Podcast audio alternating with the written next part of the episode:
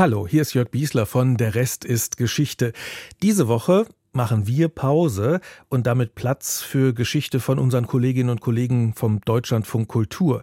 Wir haben eine Folge der Zeitfragen ausgesucht und darin geht's um das Erinnern, das Aufbewahren, das Speichern, also um Geschichte, die in die Zukunft gebracht wird, mindestens als Erinnerung. Mehr Zeitfragen übrigens gibt's in der DLF Audiothek.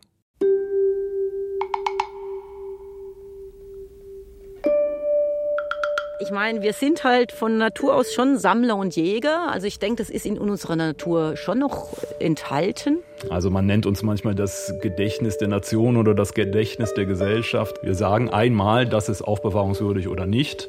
Und damit ist die Entscheidung gefallen. Die Interpretation ist das eine, aber auch das, was übrig bleibt, ist ja von Zufällen abhängig. Vergessen ist wichtig, weil wir sonst überschwemmt würden von Informationen, die für unser gegenwärtiges Leben keine oder nur eine geringe Relevanz haben. Ich würde mich jetzt nicht als größenwahnsinnig bezeichnen, aber es ist schon eine sehr gewagte Vision.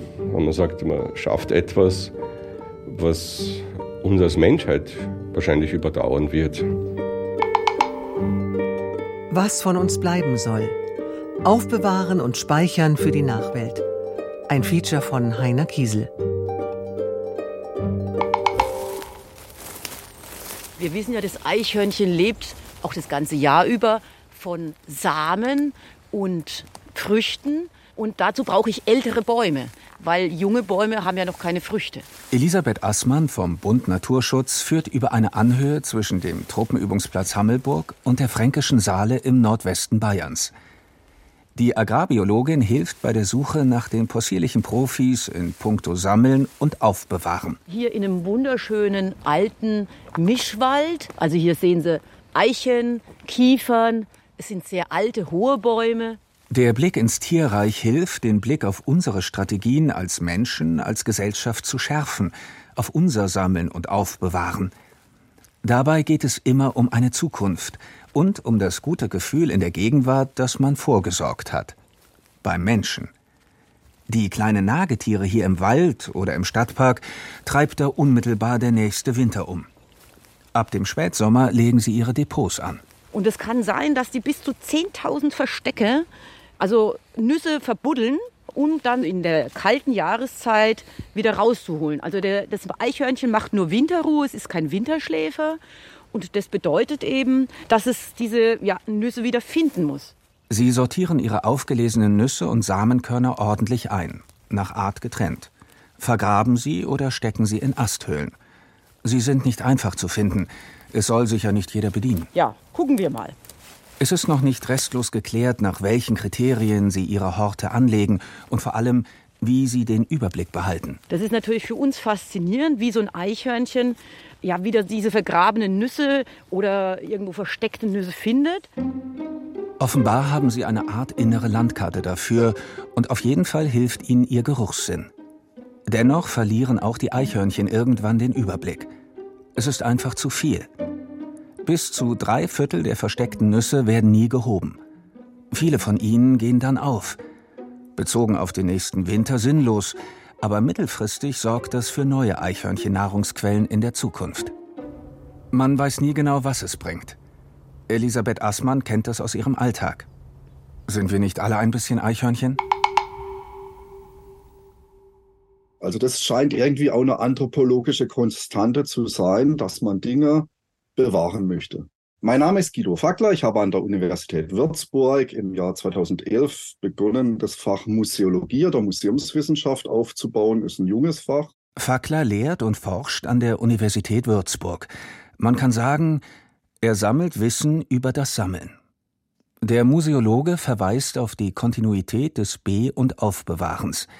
Sie lässt sich Jahrtausende zurückbelegen. Bei Museen sind wir eigentlich bei den Einrichtungen, die dieses Sammeln und Aufbewahren, also kein Aufbewahren ohne Sammeln, professionalisiert hat, wo eigentlich dann schon im Mittelalter hierzulande Institutionen errichtet wurden, die die gesammelten Dinge aufbewahrt haben, die sogenannten Kunst- und Wunderkammern. Und das hat sich dann weiterentwickelt, bis dann so mit der Aufklärung das bürgerliche Museum entsteht, wie wir das heute kennen. Strukturell geht es darum, dass wir das Gefühl haben, da ist noch was da, das an eine andere Zeit, andere Kultur, andere Epoche erinnert. Und ich bin der Epoche näher, obwohl ich hier gar nicht näher bin. Eigentlich so eine Art Zeitdokument aus der damaligen Zeit. Und das macht was mit uns, würde ich sagen. Wenn Sie ein Büschel Haare sehen und lesen Haare von 1809, dann denken Sie, hm, aber wenn dran steht Beethoven oder Mozart, dann glaube ich, kriegt man so einen gewissen Schauer. Aber es ist noch mehr als der Schauer, den die in Szene gesetzten Dinge auslösen. Das Aufgehobene gibt der Geschichte eine Gestalt und Richtung. Über die Vergangenheit konstruiert es Zukunft. Und nimmt damit Einfluss auf die Selbstwahrnehmung einer Gesellschaft. Das wird in den Museen des 19. Jahrhunderts besonders wirksam. Und da gibt es diesen Begriff, dass das Identitätsfabriken sind. Besonders in Deutschland, das erst spät zur Nation wurde. Die Sammlungen präsentieren, was die Größe und Überlegenheit und Einheit der Nation bezeugt. Raubgut aus Eroberungszügen und Kolonien, das Original einer Verfassungsurkunde. Beim Blick in Goethes Arbeitszimmer entsteht ein neues Wir gemeinsamer Tradition.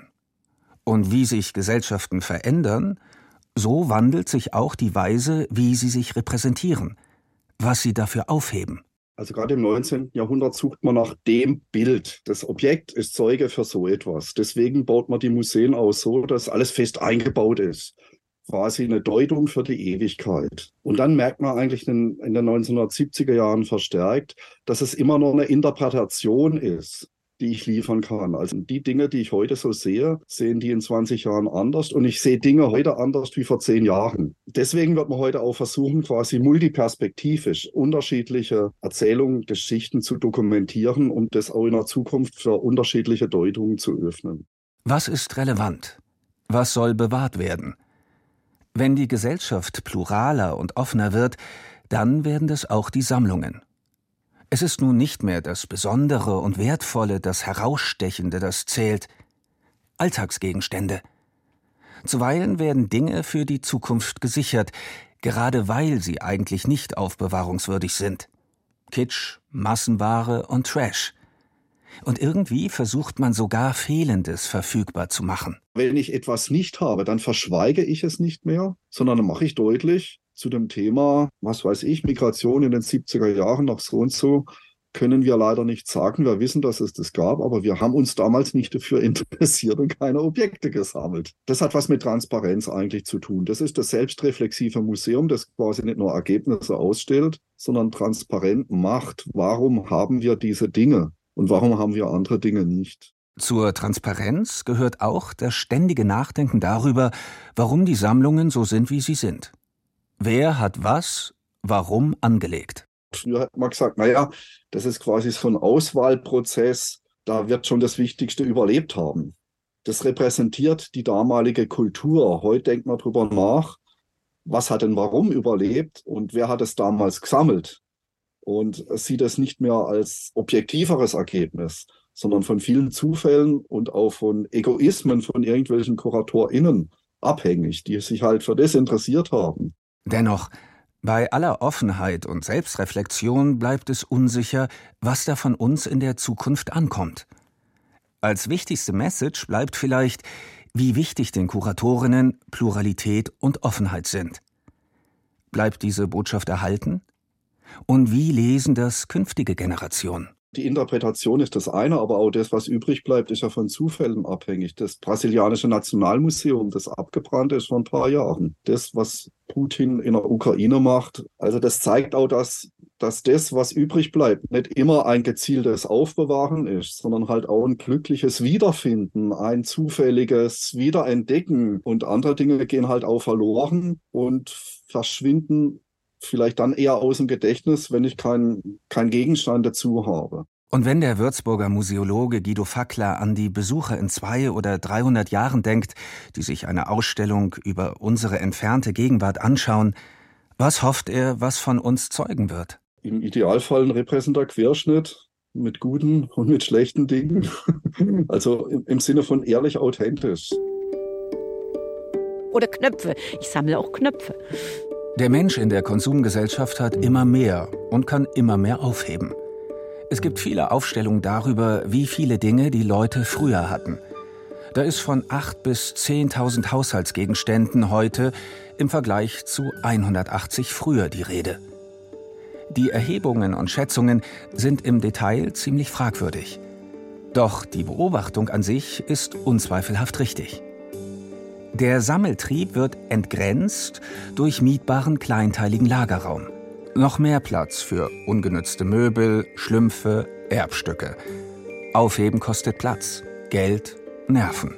Und das ist sehr schwierig zu entscheiden, was räume ich auf oder was gebe ich weg und was hebe ich auf. Weil es ist ja schon so, wenn ich zu viel sammle, belastet es ja auch, weil es nimmt Platz weg.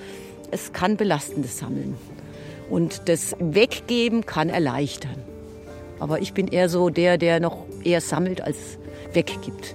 Und ich habe es aber auch schon geschafft, dass ich eine Freundin dann herhole und sage, helf mir mal ausräumen. Und das funktioniert dann schon, auch wenn es weh tut. Wenn Sie hier aus dem Fenster schauen, sehen Sie drei Magazintürme mit jeweils zwei Etagen unter der Erde und drei Etagen überirdisch. Und die sind alle voll. Es zeichnet sich ab, dass sich künftige Gesellschaften mit einer ganzen Menge Material auseinandersetzen dürfen – wir schauen im Koblenzer Stadtteil Karthause auf das Gelände der Hauptdienststelle des Bundesarchivs. Und erahnen kann man da hinten, da ist noch eine große Wiese. Da könnten wir noch mehr unterbringen. Da könnten noch mal solche Türme hinkommen und die werden wir auch brauchen, weil noch sehr viel Material eingehen wird. Ich bin Tobias Herrmann. Ich leite hier im Bundesarchiv Koblenz das Referat für Grundsatzangelegenheiten. Wo führen Sie mich jetzt hin? Ich führe Sie gleich in eines der Magazine, in denen Schriftgut aufbewahrt wird. In Koblenz sind das insgesamt ungefähr 70 Kilometer. Das Bundesarchiv gibt es seit 1952. Diese Anlage ist nur ein Teil davon. In 23 Standorten verwahrt die Bundesbehörde Akten. Das Schriftgut, das vom Heiligen Römischen Reich übrig geblieben ist, vom Deutschen Bund, Deutschen Reich und den deutschen Staaten danach. Nach Eigendarstellung ist das Bundesarchiv mit fast 2300 Mitarbeitenden die größte Kultureinrichtung Deutschlands. Wir sind jetzt in der untersten Etage. Man spürt das, es ist etwas kühler. Wir gehen dorthin, wo sich Akten des Bundeskanzleramts befinden. Und Sie sehen, es ist ziemlich vollgepackt. Rollregal lehnt an Rollregal. Um an den Inhalt heranzukommen, dreht Hermann an einer Kurbel und erzeugt einen Spalt. Darin sind Kartons voller Mappen. Alles säurefreie Pappe. Die Akten sind penibel von Büro- und Heftklammern befreit. Metall verträgt sich nicht lange mit Papier. Wir machen genau diese relativ einfachen Maßnahmen, um eine Haltbarkeit von hoffentlich mehreren hundert Jahren noch zu erzielen. Mit hundertprozentiger Sicherheit können wir es nicht sagen, weswegen natürlich auch die Ambition besteht, möglichst viel von dem, was wir hier haben, auch auf anderem Weg, auf digitalem Weg zu sichern. Der Archivar nimmt eine Mappe heraus. 1221-62 aus dem Nachlass des ersten Bundespräsidenten Theodor Heuss. Korrespondenz mit Konrad Adenauer. Wir sehen hier auch eben die, die Ausgänge von Theodor Heuss sind in Kopie hier drin und die Eingänge von Konrad Adenauer handschriftlich. Auch gar nicht mehr so ganz leicht lesbar für heutige Augen, eben in, deutscher Schreibschrift. Sie fassen das auch sehr vorsichtig an, delikat. Ja, das stimmt. Es ist eben ein, ein Unikat. Also das unterscheidet uns von Bibliotheken. Äh, Archivgut ist einmalig. Hier geht es um gegenseitige Weihnachtsgeschenke. Äh, Sie haben sich meistens Bücher geschenkt zu Weihnachten gegenseitig, bedanken sich dafür. Sehr verehrter, lieber Herr Bundespräsident oder so. Richtig. Herzlich danke ich Ihnen für Ihre guten Wünsche und das Sie begleitende Buch. Ich bin immer wieder froh, wenn ich mm, mit meinen Kümmernissen bei Ihnen war, so viel Verständnis gefunden zu haben. Hermann hat vor seiner Ausbildung am Bundesarchiv Geschichte studiert und findet diese Nähe zu den geschichtlichen Quellen ziemlich spannend. Dieses Gefühl, Schicksale miterleben zu können. Aber als Archivar versucht er, so neutral wie möglich damit umzugehen. Die Ansprüche sind hoch. Ja, ich glaube, es ist ganz wichtig für unsere Glaubwürdigkeit und auch für das Funktionieren der Demokratie insgesamt, dass ähm, die Quellen, die entstehen und von uns aufbewahrt werden, die uns anvertraut sind, dass die Ergebnis offen gelesen können, dass wir nicht Interpretationen vorgeben und schon gar nicht drohen, etwas zu bestrafen, was uns in der Analyse nicht opportun erscheint. Das meiste hier in Koblenz stammt aus dem Bundeskanzleramt, etwa 60 Prozent. 15 Prozent aus den Ministerien. Das restliche Viertel sind Akten und Vermerke von Behörden und persönliche Nachlässe wichtiger Personen. Die Konzentration auf die höheren Entscheidungsebenen soll Doppelungen in den Beständen verhindern. Wir messen zum Beispiel dem Bestand Bundeskanzleramt eine sehr hohe Bedeutung zu, weil wir davon ausgehen, dass jedes wirklich wichtige Vorhaben in der zentralen Politik der Bundesrepublik den Weg durchs Bundeskanzleramt genommen hat. Und dann können nachgeordnete Ministerien mit weniger Überlieferung bedacht werden und nachgeordnete Stellen wie einzelne Bundesämter oder Institutionen, die berichten an höhere Stellen, die brauchen wir dann gar nicht zu übernehmen, sondern übernehmen das Konzentrat bei der vorgesetzten Stelle. So gesehen haben die Archivare des Bundesarchivs ziemlich großen Einfluss darauf, was von den Regierungsakten dauerhaft erhalten bleibt. Wir sagen einmal, das ist aufbewahrungswürdig oder nicht, und damit ist die Entscheidung gefallen. Nur bei Akten aus der NS-Zeit und der DDR wird nicht ausgewählt. Das wird alles aufgehoben. Unrechtsregime, wie wir sie in Deutschland im 20. Jahrhundert hatten, wollen wir so gut wie möglich dokumentieren, äh, um da eine, eine verlässliche Aufarbeitung zu ermöglichen. Das könnte dann natürlich dazu führen, dass es später mal so aussieht, als ob uns autokratische Regime besonders wichtig waren, weil so viel, so penibel davon aufgehoben worden ist. Stimmt natürlich auch irgendwie. Andererseits, angesichts dessen, was täglich meterweise neu eingelagert wird, könnte es auch sein, dass diese Dokumente eines Tages in der schieren Masse untergehen. Allein durch die Wahrnehmung unserer Aufgabe sind wir eine Einrichtung, die auf Wachstum ausgerichtet ist. Wir haben gute Berufsaussichten, wir werden immer gebraucht werden, wir brauchen aber eben auch den, den Platz und auch die Mittel. Ähm, das, auch deswegen müssen wir sehr genau hinsehen und können nicht einfach alles blind übernehmen, denn diese Aufbewahrung, diese Zubereitung der Akten, auch die Aufbereitung der Akten, das kostet ja alles auch Platz und damit Geld. Was soll denn von uns bleiben? Was wollen Sie denn der Zukunft für einen Eindruck vermitteln von uns? Sehr verkürzt gesagt, vielleicht wie die Gesellschaft getickt hat. Also man nennt uns manchmal das Gedächtnis der Nation oder das Gedächtnis der Gesellschaft. Damit geht ja auch so der Auftrag einher, ähm, dass man nachvollziehen kann, wie hat der Staat funktioniert, wie sind Entscheidungen gefallen, wie ist mit diesen Entscheidungen umgegangen worden, wie transparent sind diese Entscheidungen. Also man soll sich ein Bild davon machen können, was das Land beschäftigt hat, welche Verantwortungen welche Akteure übernommen haben und was das für Konsequenzen hatte. Das Aufbewahren einer Akte heißt noch lange nicht, dass sie je wieder gelesen wird. Ihr Inhalt muss passen. Denn das, was da einmal abgerufen wird, bestimmen die Bedürfnisse einer Gesellschaft, die gerade entsteht. Und für die mag es opportun sein, sie gerade nicht in die Hand zu nehmen. Ich bin schon ein Sammler, äh, aber nicht ganz so ähm, zielgerichtet wahrscheinlich wie das Eichhörnchen. Ich sammle gerne Stoffe, weil ich gerne mehr nähen würde, oder ich sammle Briefmarken oder ich sammle Zeitungsausschnitte und denke, ich lese später wieder und dann irgendwann nach einem Jahr denke ich, naja, kann ich doch ins Altpapier tun. Also es ist nicht ganz so strukturiert, aber der Mensch hat schon diese Neigung, ähm, sich ja was aufzuheben, auch zu sammeln. Es sind ja nur Dinge. Daran soll sich ja niemand binden. Außerdem ist das meiste davon keineswegs knapp. Wegschmeißen, neu kaufen, kein Problem. Vergessen wir mal das Klima und die Zukunft unserer Kinder. Aber so einfach ist es trotzdem nicht. Dinge sind zu persönlich. Denn darin stecken wir selbst. Wir haben mit ihnen gelebt, sie als Erweiterung unserer Fähigkeiten, unseres Selbst erlebt. Wir projizieren uns da hinein. Und wenn wir gehen, bleiben sie. Als Gedächtnisanker. Ich sammle ja andere Dinge oder hebe andere Dinge auf als jetzt mein Mann oder, mein, oder eine, jemand anderes. Und es zeigt natürlich von mir auch eine Persönlichkeit äh, oder ja, was ich, mit was ich mich mein Leben lang beschäftigt habe. Und äh, es ist ja vielleicht von jedem Menschen so dieser Wunsch, dass was ja in Erinnerung bleibt, wenn ich mal weg bin.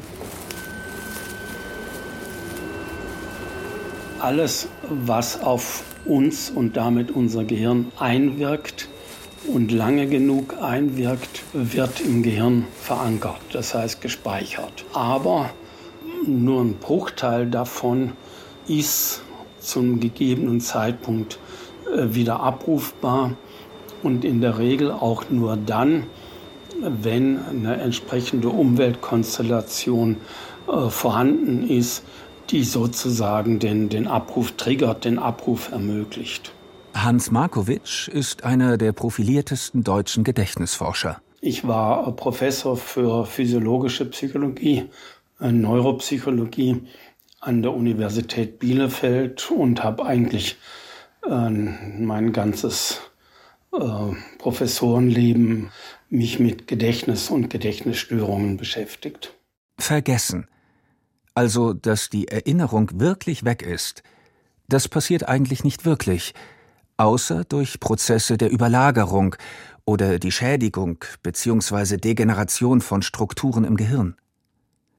Markowitsch hat Versuche durchgeführt, in denen er Leute dazu gebracht hat, sich an ihre Telefonnummern von vor 20 Jahren zu erinnern. Man weiß Leute, die quasi nicht vergessen können, die alles behalten, sagt man als Außenstehender, ich wäre froh, wenn ich so ein tolles Gedächtnis äh, hätte.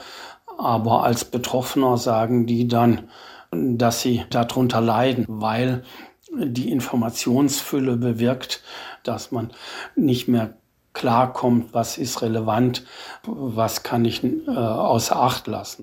Es gibt einige interessante Analogien zwischen dem Funktionieren des individuellen Gedächtnisses und kollektiver Gedächtnissysteme. Vieles ist da, wenig davon wird abgerufen.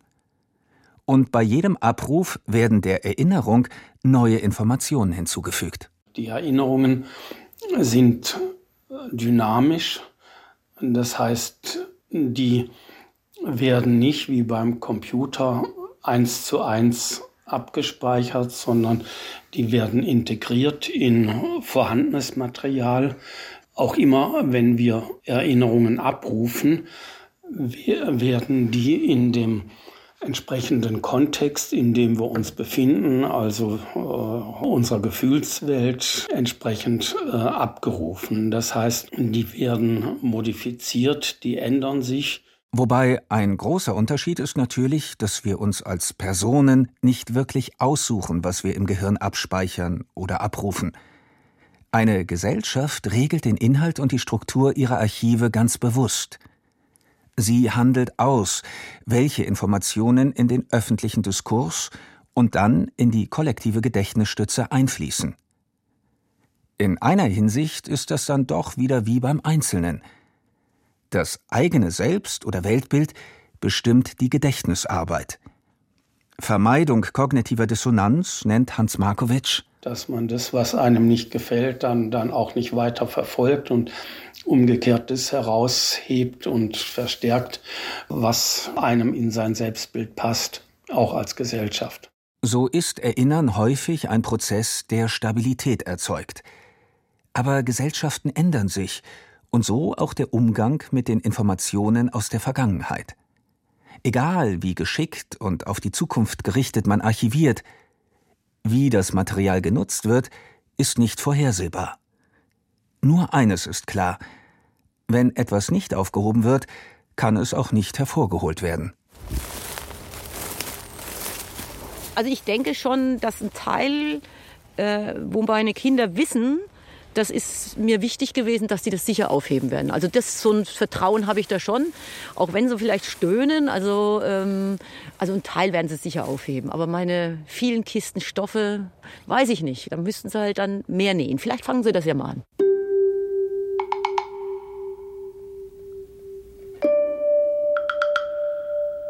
Ich glaube, dass die Techniker, die sich diesen Begriff Cloud und Cloud Computing damals ausgedacht haben, gar nicht so bewusst waren, wie vergänglich eine Wolke ist. Und genauso sind es wahrscheinlich unsere digitalen Daten auch.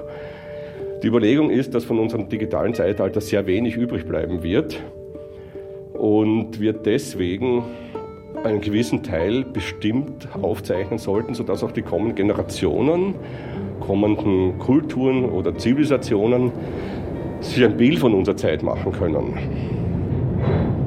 So, da jetzt von dem unterirdischen Bahnhof es da ein paar Meter weiter und dann hier ums Eck. Und da kommen wir dann in eine Halle, wo diese Nischen sind, wo diese Kisten jetzt gestapelt sind. Martin Kunze denkt sehr weit voraus, wenn es um das Speichern und Aufbewahren geht. Der Künstler hat sich mit dem Salzbergwerk in Hallstatt Oberösterreich einen besonders sicheren Ort gesucht. Das Projekt Memory of Mankind steckt 500 Meter tief in einem Berg voller Salzstöcke. Seine Datenträger haben sich seit Jahrtausenden bewährt. Fliesen, im Prinzip bessere Badezimmerfliesen, die man da rausnehmen kann. Und auf diesen Fliesen befindet sich ein Druck mit keramischen Farben. Eine Druckauflösung wie ein Laserdrucker. Im Prinzip ist es ein Laserdrucker, der nicht mit Toner druckt, sondern mit keramischen Farben. Und das auf, äh, auf diese Fliesen aufgebrannt Datenträger erzeugt, die die haltbarsten sind, die die Menschheit je hervorgebracht hat. Martin Kunze hat die Drucktechnik stark verfeinert. Wenn es sein muss, bekommt er fünf Zeilen in einen Millimeter Höhe. In den Kisten, die selbst aus gebranntem Ton bestehen, lagern inzwischen etwa 1000 dieser Tafeln. Darauf befinden sich Texte, Fotos, Zeichnungen, Universitäten, die herausragende Dissertationen bewahren wollen, Kochrezepte, das Foto eines jungen Mannes beim Friseur, dann diese Dokumentation eines kryptischen Kunstprojekts, das die Informationen konserviert, die es auslöschen will. Alltägliche Biografien und junge Paare, die ihre Liebe mit einem Hochzeitsfoto verewigen. Songtexte, Lebensbeichten. Das sind so die Texte, die ich am liebsten sammle, äh, die ein, ein Bild unserer Zeit wiedergeben, die von den Menschen erzählt wird, die nicht von Historikern sozusagen im Nachhinein erzählt werden, nicht von Kriegsgewinnern wird die Geschichte geschrieben, sagt man immer, sondern das ist so ein Bottom-up Told History im Prinzip. Also da wird die Geschichte wirklich von den Menschen erzählt, die in dieser Zeit leben. Kunze will das Bild, das das Archiv im Berg von unserer Zivilisation darstellt, so breit wie möglich zeichnen. Der Zufall soll eine Rolle spielen. Und jeder, der will, kann über die Website des Projekts seinen Input geben. Die einzige Verpflichtung, die man hat für diesen Text, ist eine Frage zu beantworten, nämlich warum der Text wert ist, an die Zukunft geschickt zu werden. Diese Antwort wird mit diesem Text dann auch aufgezeichnet. Das hat so den Sinn, zukünftigen Historikern so eine Art Quellenkritik zu ermöglichen. Oder man lässt, gegen eine Gebühr, eine persönliche Kachel bedrucken. Dann kriegt man auch ein Duplikat der eingelagerten Kachel fürs eigene Archiv. Bekommen dann nicht die Hinterlassenschaften von reichen Menschen die Überhand?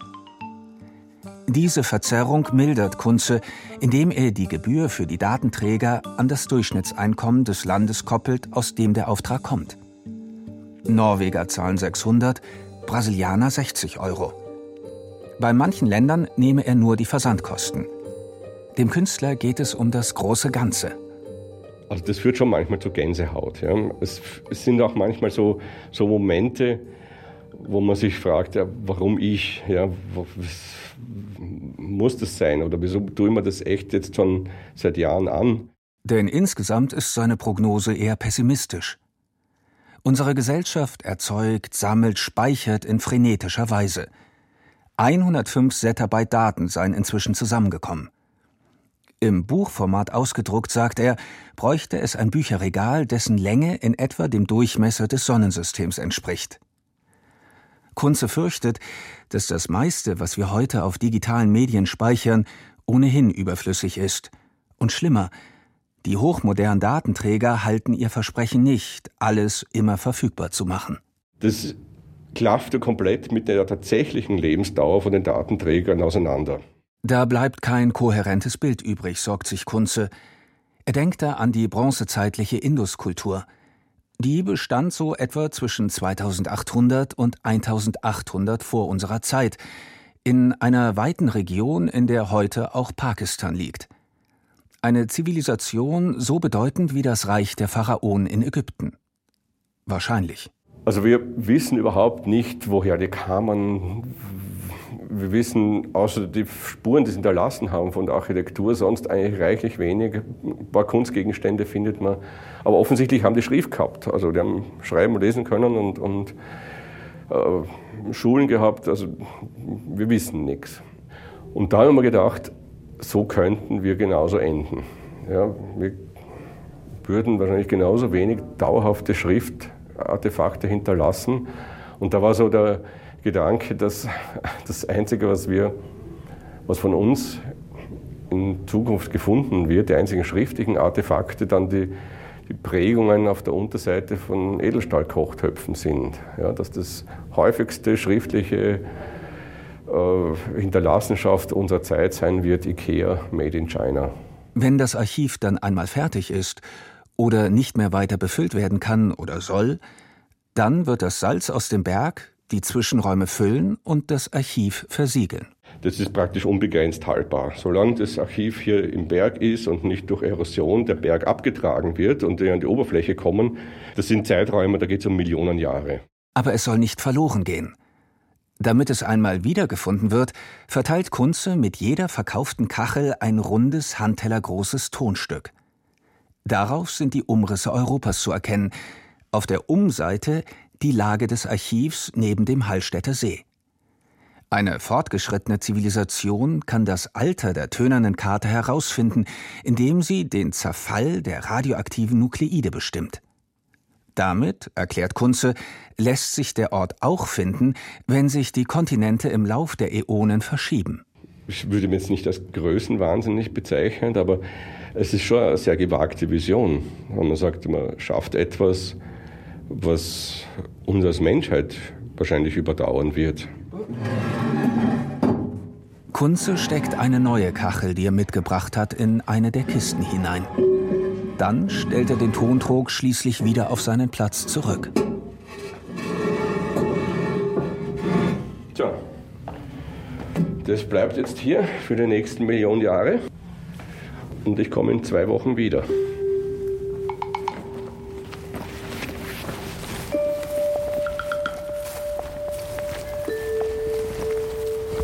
Ja, also hier stehen wir vor einer tollen Kiefer und da bin ich mir sicher, dass da eigentlich dann irgendwann mal ein Eichhörnchen hochklettert. Da ist so eins, ganz oben. Ja? Also es ist in Wahrheit ein Vogel noch. Wir tun jetzt einfach so, als ob da ein Eichhörnchen drum ist. Ja, jetzt sag ich doch. Jetzt, okay. Können Sie ja nochmal machen. Ja, da oben ist doch tatsächlich eins. Ja, stimmt. Was von uns bleiben soll. Aufbewahren und speichern für die Nachwelt. Ein Feature von Heiner Kiesel. Es sprach Max Urlacher. Ton Andreas Stoffels. Regie Stefanie Lasey. Redaktion Martin Hartwig. Produktion Deutschlandfunk Kultur 2024.